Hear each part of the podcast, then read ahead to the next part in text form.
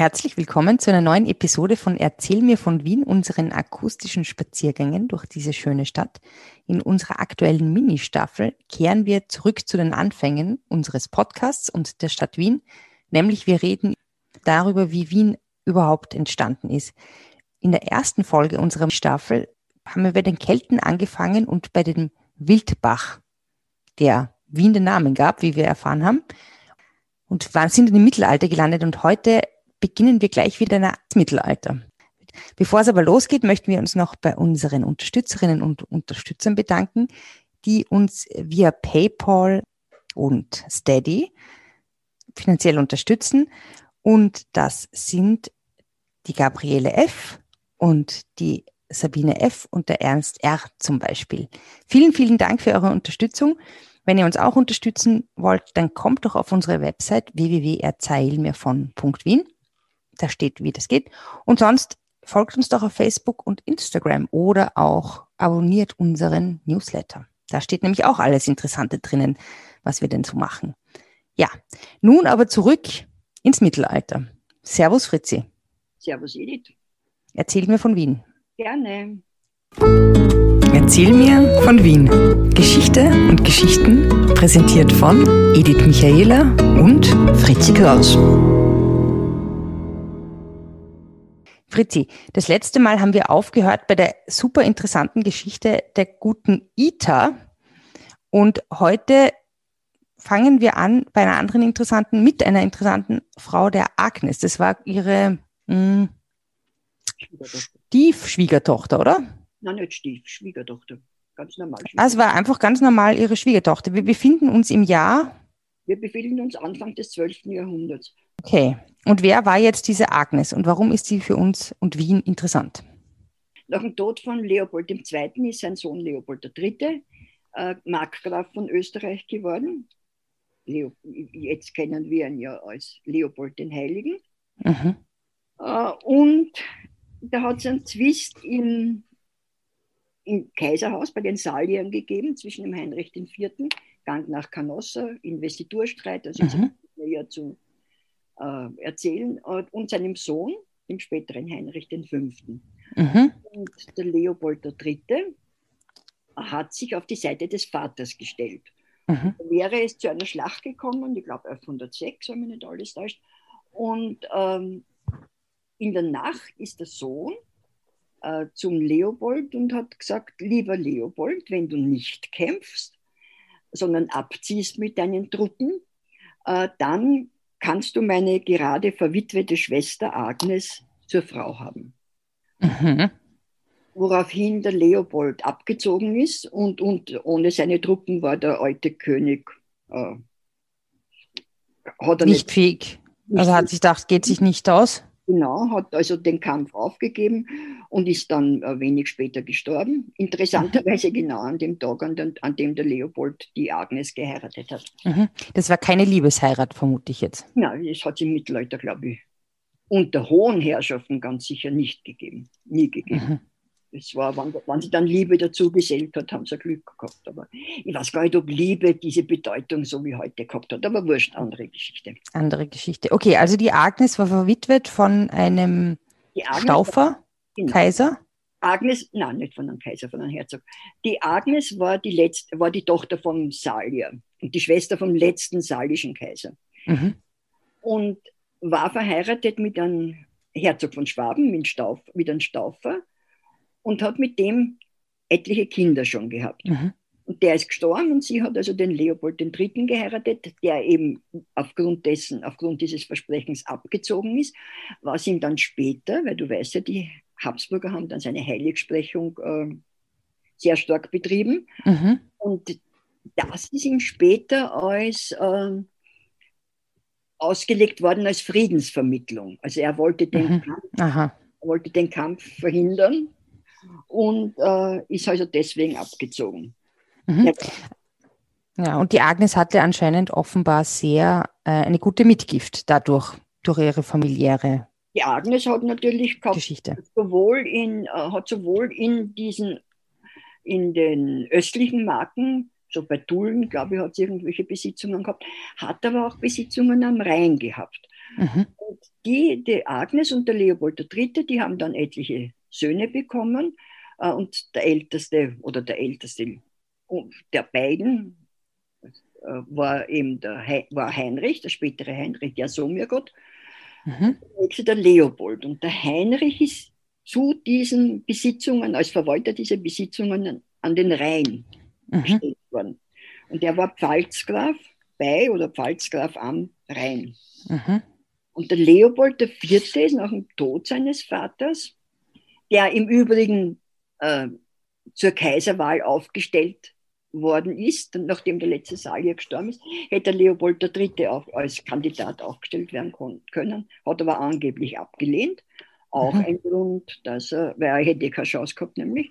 Und ähm, was ihm auch als äh, Heiligsprechungsgrund ausgelegt worden ist. Welches und, Wunder hat der eigentlich äh, vollbracht? Ja, die Wunder, Wunder habe ich eigentlich gesucht und habe es nicht gefunden. Mhm. Aber bitte, ja, Wunder war, dass er so geschmeidig und opportunistisch war vielleicht. Geschmeidig war er auf jeden Fall. Ähm, welche Heilung er vollbracht hat, ich, ich meine, vielleicht hat er nicht vollbracht, ich weiß es ehrlich gesagt. Irgendeine Warze geheilt oder so. Oder ein Hühnerauge. Ja, oder Krankfordern, so wie der selige Karl. äh, Na gut. Also, jedenfalls ist der äh, Leopold IV. sein Sohn gewesen und hat äh, aufgrund eines Streits, das jetzt man gar nicht ausholen kann, ist er dann Herzog von Bayern geworden. Mhm. Herzog von Bayern gewesen und Markgraf von, von Österreich. Mhm. Übrigens haben die schon Markia Austria, Austria geschrieben, mhm. also ist Austria schon aufgedacht. Und äh, der ist aber relativ bald gestorben und nachgefolgt ist ihm sein Bruder, der Heinrich. Der Heinrich. Ja, so mir Gott, wie wir. Also der Heinrich ja so mir Gott und der Leopold IV. waren Brüder von den gleichen Eltern. Die waren nicht Stiefgeschwister, sondern die hatten beide die Agnes und den Leopold III. als Eltern. Genau, haben aber Halbbrüder gehabt, nämlich Staufer, den späteren mhm. Kaiser Konrad. Ah. Und äh, ja, und der Barbarossa zum Beispiel, der Friedrich Barbarossa, der, den ja jeder kennt als König, ja. war ein Neffe vom Heinrich IV. Ja, der ja im Untersberg in Salzburg ähm, darauf ja, wartet. Oder im, im Kiefhäuser, glaube ich. Also der in verschiedensten Bergen wartet der, wie du weißt. Mhm. Äh, und Mit seinem roten Bart? Der um den Tisch wächst. Genau. Und, und ähm, der war Halbneffe sozusagen vom Heinrich Jasomir. Mhm. Also, die, also die waren gut verbunden. Waren gut verbunden, waren auch immer gut, war sehr, also die Babenberger waren sehr loyal gegenüber den Staufern. Naja. Das heißt, viel später, also erst im 13. Jahrhundert, einen Konflikt zwischen den beiden Friedrichen gegeben, aber das liegt noch in der Ferne. Und dieser Heinrich ist auf einen Kreuzzug gegangen, zweiten Kreuzzug, der von Bernhard von Clairvaux, mhm. ja sehr äh, unterstützt worden ist, und ist dann auf der Rückreise, also der Kreuzzug, das hat irgendwie nicht passt, und auf der Rückreise hat der geheiratet die Nichte vom byzantinischen Kaiser. Mhm. War, war das die Theodora Komnena. Mhm. Und mit der ist wow, er zurück, cool. Und mit der ist er zurück nach Regensburg, wo die residiert haben. Inzwischen äh, ist es wieder zu einer Versöhnung der Parteien in Bayern gekommen und äh, Herzog und de, dem, äh, dem, dem Babenbergern ist faktisch der Herzogs, die, die Herzog, das Herzog Bayern oder die Herzogswürde Bayern wieder abgenommen worden. Jetzt hat man aber nicht ganz einfach sagen können, ähm, pass auf, du bist kein Herz, du bist kein Herzog mehr, du bist wieder Markgraf, obwohl Markgraf, die Markgrafen viel, viel, sehr viele äh, Freiheiten gehabt haben, sondern man hat also Österreich zum Herzogtum erhoben. Mhm. Und damit von Bayern getrennt. Weil als Markgraf war ja Teil von Bayern. Mhm. Hat die Marken im Osten mhm. verteidigt.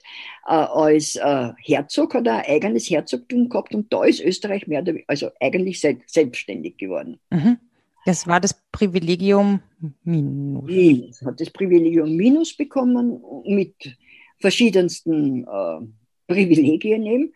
Äh, mhm. Und unter anderem war äh, sehr wichtig die Libertas Affectandi. Und mhm. die hat bedeutet, dass sich das Herzogspaar den Nachfolger oder die Nachfolgerin ganz wichtig, selbst aussuchen darf. Cool. Allerdings nur für dieses Paar gegolten, die dann aber eh Kinder gekriegt haben. Und die okay. zurück und sind das erste Mal nach Wien gekommen. Also, ich meine, die werden nicht das erste Mal gewesen sein, aber sie haben Wien, hat der Heinrich IV. als, äh, äh, als Herzogssitz erwähnt. Äh, mhm. Cool. Ja, also quasi eigentlich auf, wie sagt man da, auf mh, hm, nicht, nicht grüner Erde oder sowas. Wie sagt man da, wenn man irgendwie so vollkommen eine Stadt neu macht? Ja, war ja nicht neu, weil das waren ja die, die römischen Mauern waren da. Also das, es war, war ja das alte Wien Dobeln oder? Ja, aber er hätte irgendwie eine andere Stadt nehmen können, die schon ein bisschen eine Infrastruktur hat. Ja, das waren zwei Kirchen da. Es war, das ah. war die Ruprechtskirche da, mit dem, rund um die Ruprechtskirche war der Kienmarkt und es war die alte Peterskirche da und rund um die Peterskirche, also rund mhm. um den Platz war der Wittmarkt. Also das Was heißt Kien und Witt? Na, Kien, da hat man Kienspäne, du weißt ja, diese in Pech getauchten äh, äh Fackeln sozusagen, die man mhm. zum Leuchten verwendet hat. Äh, und Witt ist Holz bzw. Holzkohle. Da ist dann der heutige Kohlmarkt der Wittmarkt geworden. Und der heutige Kohlenmarkt geht ja auf Holzkohle, der Name zurück. Ne? Mhm. Ja, und die sind halt nach Wien und haben, er, er hat geschildert, er hat aus Regensburg die Schotten, die irischen Mönche, die Schotten mitgebracht mhm. und hat ähm, die Schotten, das Schottenstift gestiftet, das Reich bestiftet, die sind auf das hinauf mit Kloster Neuburg in einen Konflikt gekommen. Kloster Neuburg, ja gegründet von, also nicht gegründet, sondern ausgebaut vom Leopold III., was die Schleierlegende und so mhm. weiter. Agnes Schleier, mhm. anschauen. Und ähm, hat eine Pfalz am Hof gebaut. Eben was heißt das? Pfalz ist ein Hof, also ein Gebäude oder was? Ist die Burg, also die, die Herzogsburg. Wo le le leider Gottes heute also lauter Gebäude stehen, dass man faktisch nicht, nicht, äh, das nicht äh, irgendwie erforschen kann. Also in situ. Ja, und die haben aber gelebt innerhalb der römischen Mauern. Es war also ganz klein Wien. Es hat dann sozusagen erste Vorstädte gegeben, die haben wir Lucken genannt. Mhm. Und da haben wir, das sind zwei bekannt, die Kumpflucke mhm. und die Schauflerlucke. Mhm. Das waren so kleine, ganz wunzig kleine, wie vielleicht Schrebergärten. Und die Lucken waren Gässchen in diesen, mhm. in diesen Ansiedlungen. Kumpfgassen kennst du vielleicht zwischen Schulerstraßen und Singerstraßen. Mhm. Und die Schauflergassen sowieso, also beim, äh, bei der Burg. Bei der Burg, bei der Burg. Ja, Herrengassen eine und die Schauflergassen ist die, ist die vom Michaelerplatz weg. Ne? Ja, diese winzige. Ja, relativ klein, mit dem teuersten Italiener aller Zeiten war er zumindest einmal. Aber der. Okay. Ja. Gibt es den noch, den Italiener? Ob es den noch gibt, weiß ich nicht. Ich weiß nur, dass, äh, dass wir dort einmal vor vielen, vielen Jahren ein Glas Chianti gekauft haben. Und das hat, ich glaube, 60 Schilling damals in der Schule. Also so ein Wahnsinnspreis. ja. Naja, Na, in so einer, in so einer ähm, antiken Lage. Ja, vielleicht deswegen. Also auf jeden Fall ist Wien, man weiß von der Theodora Komnena an und für sich nicht sehr viel, aber es Wien ist in Dokumenten Wien Dopolis zum Beispiel damals genannt. Mhm. Äh, es sind Griechen ganz sicher mit ihr nach Wien gekommen und der Otto von Freising hat dann angefangen eben äh, mit seinen Erforschungen ja, und mit seinen Schriften über, über die Familie. Also das ist schon auf sie zurückzuführen. Das finde ich total interessant, dass eine Griechin Richtig, ah. die waren sehr, die waren. Und was sehr gerne erzählt wird, ist, du kennst ja Heia Popeye. es raschelt im Stroh. Das Schlaflied? Es geht auf sie zurück äh, und geht auf, ähm, äh, auf ein altes griechisches Wiegenlied zurück. Schlafe mein Bübchen, Eidem Peimu, oder wie, wie man das ausspricht. Ja, äh, mhm. ob Legende, ob Wahrheit. Wer weiß das schon? Ja. Wer weiß das schon? Theodora. Aber, mh. na gut, aber wir sind jetzt ungefähr wann? Im Jahr um 1200 oder was? 1156 war, ist eben, da haben die 1156 kannst, entschuldige, faktisch äh, als, ich möchte nicht sagen Geburtsstunde, aber, entschuldige, äh, als ähm, da sind die Babenberger wirklich nach Wien, da sind sie Wiener geworden. Okay. Ja, und wie ist es dann weitergegangen? Naja, wie ist es dann weitergegangen? Dann haben die, dann, hat der dann haben die einen Sohn gekriegt, den Leopold V., mhm. äh, der auf einen Kreuzzug gegangen ist äh, mit, seinem, äh, mit seinem Verwandten, dem Staufer Friedrich Barbarossa, mhm. dessen Sohn, dem Kaiser. Und die sind nach äh, Akkon gezogen, ins Heilige mhm. Land. Und am Weg dahin wissen wir ja, dass der Barbarossa im Fluss Salev gebadet hat, mhm. dabei ertrunken ist. Mhm. Und vor Akkon ist dann sein Sohn auch gestorben und äh, Leopold V. war faktisch der höchste, äh, der, der ja, höchstrangige Befehlshaber aus, aus, aus dieser, aus, dieser, aus dieser Gruppe. Aus dieser Gruppe aus dem deutschsprachigen Raum. Und dort vor, der vor Akkon gelegen ist, noch der Philipp II. von Frankreich und äh, äh, Richard Löwenherz von England. Aus England. Akkon ist ungefähr ist im, im Norden von Israel. Im, genau. Ja. Mhm. Heute. Und, äh, wobei der Richard Löwenherz noch, glaube ich, bis dort war, non, ja, wurscht, wo er schon König war oder nicht, weiß ich jetzt nicht. Ähm, auf jeden Fall ähm, ist diese Geschichte, du kennst es, Schlacht bei Akkon, mhm. Leopold, erzähl sie mir, du hast das sicher in der Schule gemacht. Ja, ja, ja, ja, ja. Ähm, naja, jedenfalls, die Geschichte war, also ich weiß nur, wie es ausgegangen ist. Also furchtbares Blutgemetzel. Ähm, die quasi Christen, die, die, die zugezogenen Christen quasi haben gewonnen. Mhm. Und ähm, wie dann alles vorbei war, hat sich der Leopold V. die Schärpe vom Oberkörper gerissen und da war ein weißes Band in diesem blutgetränkten, ähm, in dieser blutgetränkten Uniform, sage ich jetzt mal. Mhm. Und dann hat er sich gedacht, hey, coole Flagge, mache ich doch mal mein Land rot-weiß-rot. Genau das haben wir alle noch gelernt, aber Rot-Weiß-Rot ist eigentlich wirklich in Wirklichkeit erst unter Friedrich dem Streitbahn, also das war so 1240 äh, aufgekommen. Also, und vor allem, was ich an der Geschichte immer ein bisschen komisch gefunden habe, weil wenn man sich jetzt zum Beispiel ähm, Finger irgendwo schneidet und es blutet und es tropft auf, sagen wir mal, eine weiße Leinenhose, dann ist es ziemlich schnell braun. Also eigentlich müsste die österreichische Flagge braun-weiß braun sein. Okay, äh, darüber würde ich jetzt nicht de debattieren. naja, also nur so, also wenn es wirklich, eben deshalb kann diese Legende gar nicht zustimmen. Okay. Glaube ich. Also es ist, ist immer Legende. Ja. Und der ist dann zurück. Ja, und das, der hat, wollte auch seine Fahne nach dem Sieg aufpflanzen, wie also der Kaiser, wie der Franzose und der Engländer, wie die Könige. Und der Richard Löwenherz hat also gefunden, erstens einmal hat der Leopold zu wenig getan für den Sieg und zweitens ist er kein König, also ihm nicht ebenbürtig. Und hat angeblich die Fahne runterreißen lassen und in den Stadtgraben werfen lassen, die naja, bitte. Ich meine, das ist kein Wunder, dass sich die Österreicher und die Briten nie so ganz grün waren. Ist das so? Naja, ich finde ich finde, es hat erstaunlich wenige dynastische Heiraten zwischen Briten, also zwischen dem englischen Königshaus und dem Habsburgern gegeben, im weiteren Verlauf dann.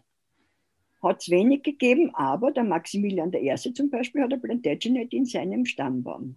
Die Philippa von Lancaster. Aber die kam auch über die, ja, über seine Mutter. Na gut, aber zurück zu Richard Löwenherz. Was hat der mit Wien zu tun?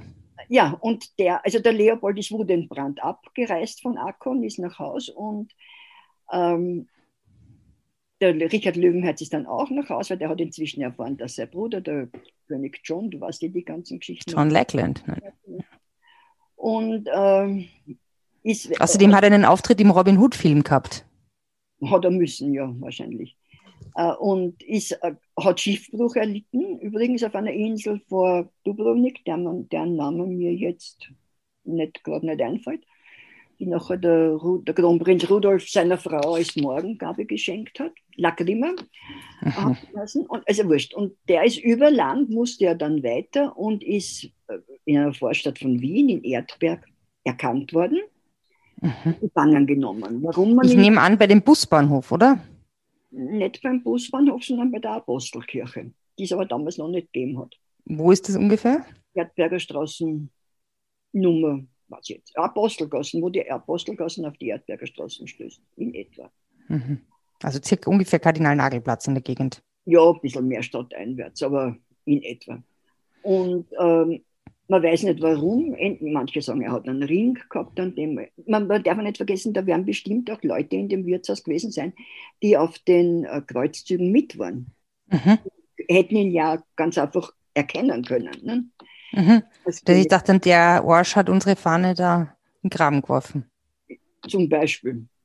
Und als er auf jeden Fall vor den Herzog gebracht worden, der hat ihn nach Dürnstein gebracht. Der hat ihn ja als Geisel genommen für den Kaiser, mit dem der für den Kaiser Heinrich, mit dem der Richard Löwenherz in Feindschaft gelebt hat. Kurz und gut haben die Engländer a King's Ransom aufgebracht mhm.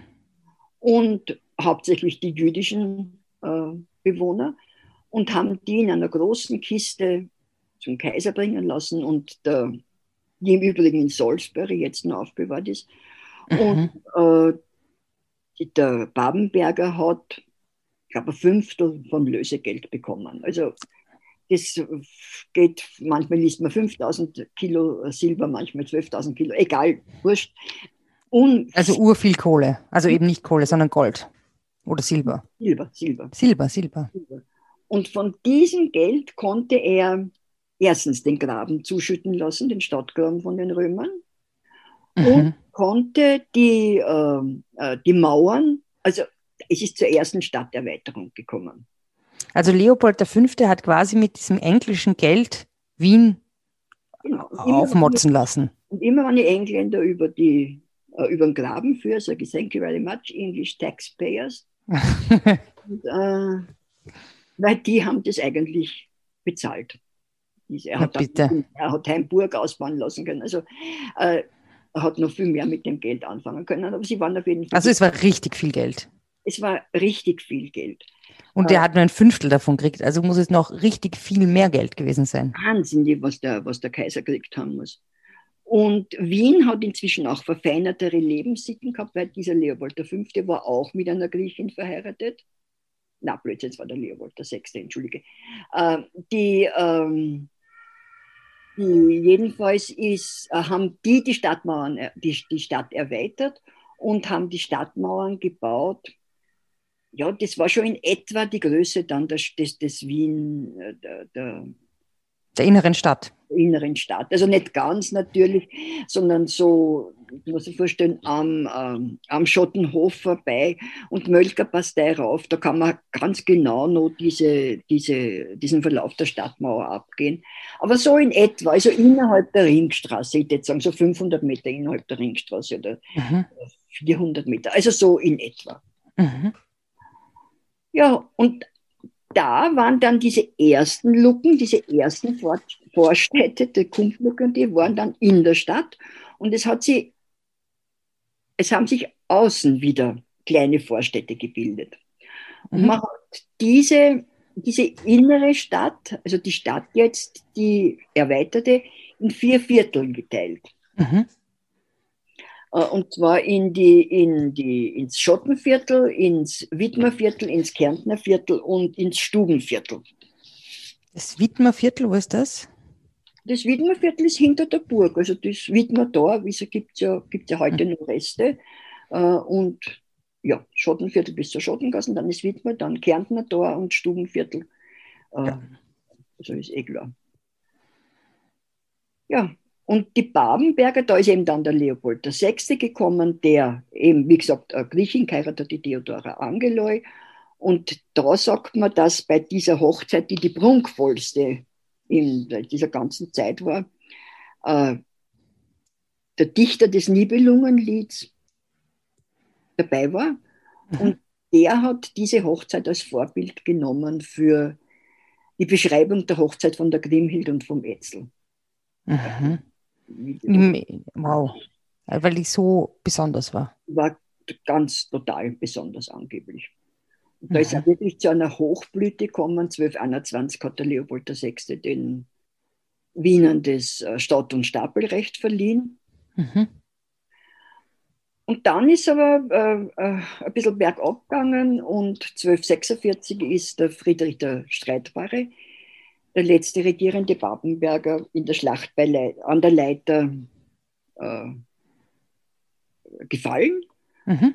Und dann ist kommen, also war eigentlich äh, eine relative Lehre und dann ist halt, äh, hat man angeboten oder ist gekommen der Ottokar Pschemmisel. Genau. Von Böhmen, der ja Wien sehr, sehr bevorzugt hat. Mhm.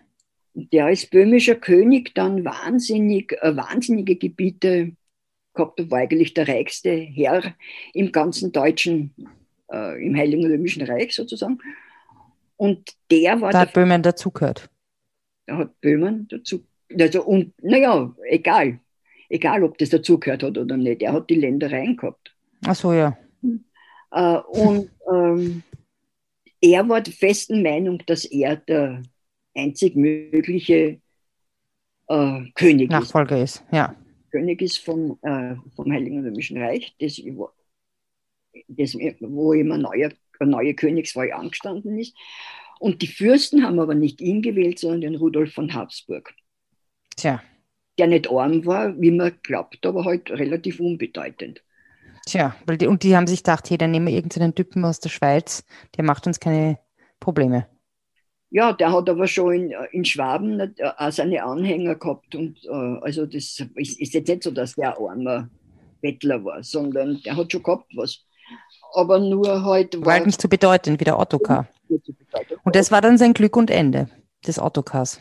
Der war fassungslos und der hat zwar zuerst dem Rudolf den äh, Lehnseid geleistet, hat, ist aber dann, ähm, äh, äh, hat aber dann das nicht anerkannt und das ist zur Schlacht bei Dürrengrut und Jensbeigen gekommen, 1278 und der König und der Ottokar ist gefallen. Mhm. Sein nackter Leichnam ist nach Wien gebracht worden. Aber die Gertrud äh, von Hohenberg, also die Frau von Rudolf, vom König Rudolf, hat ihn mit einem Tuch bedeckt, erbarmungsvoll. Und der ist dann relativ lang, ein paar Monate in der äh, Minoritenkirche gelegen, bevor er nach Böhmenheim geholt worden ist. Mhm. Na bitte. Und drei Jahre später hat der Rudolf von Habsburg seine Söhne mit Österreich belehnt. Not bad. Und das Ganze, Entschuldige, wenn ich da jetzt nochmal darauf zurückkomme, und in Wien ist das dann verwaltet worden. Wien ist verwaltet worden dann vom na, in Wien sind Wien selber ist verwaltet worden von den patrizischen äh, Patriziern, da hat es alte Geschlechter gegeben. Aber es hat außerhalb dieser, dieser Babenberger Mauern, haben sie wieder Luken gebildet. Mhm. Und, sie, und da hat es eben gegeben, Luken vor jedem Viertel. Mhm. Und äh, diese neuen Vorstädte, da also vor dem Stubentor weiß man der Kleberlucke und die, Sche die Scheperzerlucke. Und vor dem Kärntner und vor dem Wiederdor, Wiederdor, da weiß man einigen, einige, das war die Brunnenlucke, die Ofenlucke, die Katerlucke, die Futlucke, die Neulucke und vom Stubenviertel weiß man eigentlich nicht. Also bei Ofen und so kann ich mir jetzt das vorstellen, bei Food eigentlich auch, hat es eine, ähm, ist die Foodlucke, weil sie ja, ja, die, das äh, benannt nimmt man an, weil auf der anderen Seite vom Windfluss äh, das Frauenhaus war, das große Frauenhaus, was ja nichts anderes als ein Bordell war. Und man nimmt an, äh, dass es deswegen, da hat es auch einen Ort gegeben, der Zerseck geheißen hat und Zers ist das Wort für Penis gewesen. Also, also äh, das ist sehr korrespondierend, was. Äh, was Zerseck und Foodlucke. Ja, also ist eigentlich schon ziemlich eindeutig, würde ich sagen. Ja, ja in diesem Sinne, oder? Nein, nur ganz kurz noch äh, äh Rathaus, noch, möchte ich sagen, ja. dass, dass es also da sehr große Diskrepanzen zwischen den ähm, Anhängern vom Ottokar und von, von den Habsburgern gegeben hat, die aber immer ganz glimpflich aufgegangen sind. Aber Anfang des äh, 14. Jahrhunderts hat es dann wirklich einen Aufstand gegeben, in den in die Adels, also Patriziergeschlecht, die Heimonen verwickelt waren. Mhm. Heimogassen haben wir, glaube ich, in Mauer. Genau, in der Folge über Leasing haben wir darüber gesprochen. Und die hatten ein Haus in der heutigen Wipplinger Straße, was bis zur heutigen Salvatorgasse durchgegangen ist. Und die waren eben in diesen Aufstand verwickelt und da ist dieses Haus konfisziert worden oder alle Güter, aber unter anderem auch dieses Haus. Und das hat dann der Habsburger Herrscher den Wienern geschenkt äh, und die haben es zum Rathaus gemacht. Mhm. Und das ist das heutige alte Rathaus. Das bis, bis 1883 Sitz der Wiener Stadtregierung war. Ja, super. Mehr über dieses alte Rathaus könnt ihr übrigens in Fritzis Blog lesen auf der Standard.at. Wien erzählt ja, Geschichten. Da hast du ein bisschen ausführlicher noch das erzählt, gell, die Geschichte von den Bürgermeistern. Mhm. Naja, wow. Jetzt sind wir mittendrin in den Bezirken. Ähm, ja, ich meine, und wir sind noch nicht einmal, wir sind noch nicht einmal außerhalb vom Ring. Na ja, das ist mal die außerhalb vom Ring, das dauert. Das dauert. Naja, ja. da werden wir uns das nächste Mal heranwagen, oder? Noch Durchhaltevermögen. Noch Durchhaltevermögen. Also nächste, die nächsten Folgen sind dann vom Ring bis vielleicht zum Good Old Linienwahl. Was meinst du? Werden wir schauen. Werden wir schauen. Werden wir schauen. In diesem Sinne, liebe Fritzi, vielen Dank für diesen Ausflug in die Vergangenheit. Ja, ich, ich, ich reise mit Genuss durch die Zeit. Das ist gut. Mhm. Ähm, ja, und ich wünsche dir für heute mal einen besonders schönen äh, Nachmittag. Ja. Euch auch, liebe Hörerinnen und Hörer, vergesst nicht, uns ähm, auf diversen Ka Kanälen zu folgen, zum Beispiel auf Facebook oder Instagram und auch unsere Website anzuschauen, www.erzählmir von.wien, wo ihr euch auch für unseren Newsletter eintragen könnt. In diesem Sinne, liebe Fritzi, Servus. Ich sag Servus und Servus und alle. Servus alle und bis zum nächsten Mal. Ja, ciao. Ciao. Spazieren Sie mit uns auch online auf den gängigen Social Media Plattformen und www.erzählmirvon.wien. Und abonnieren nicht vergessen.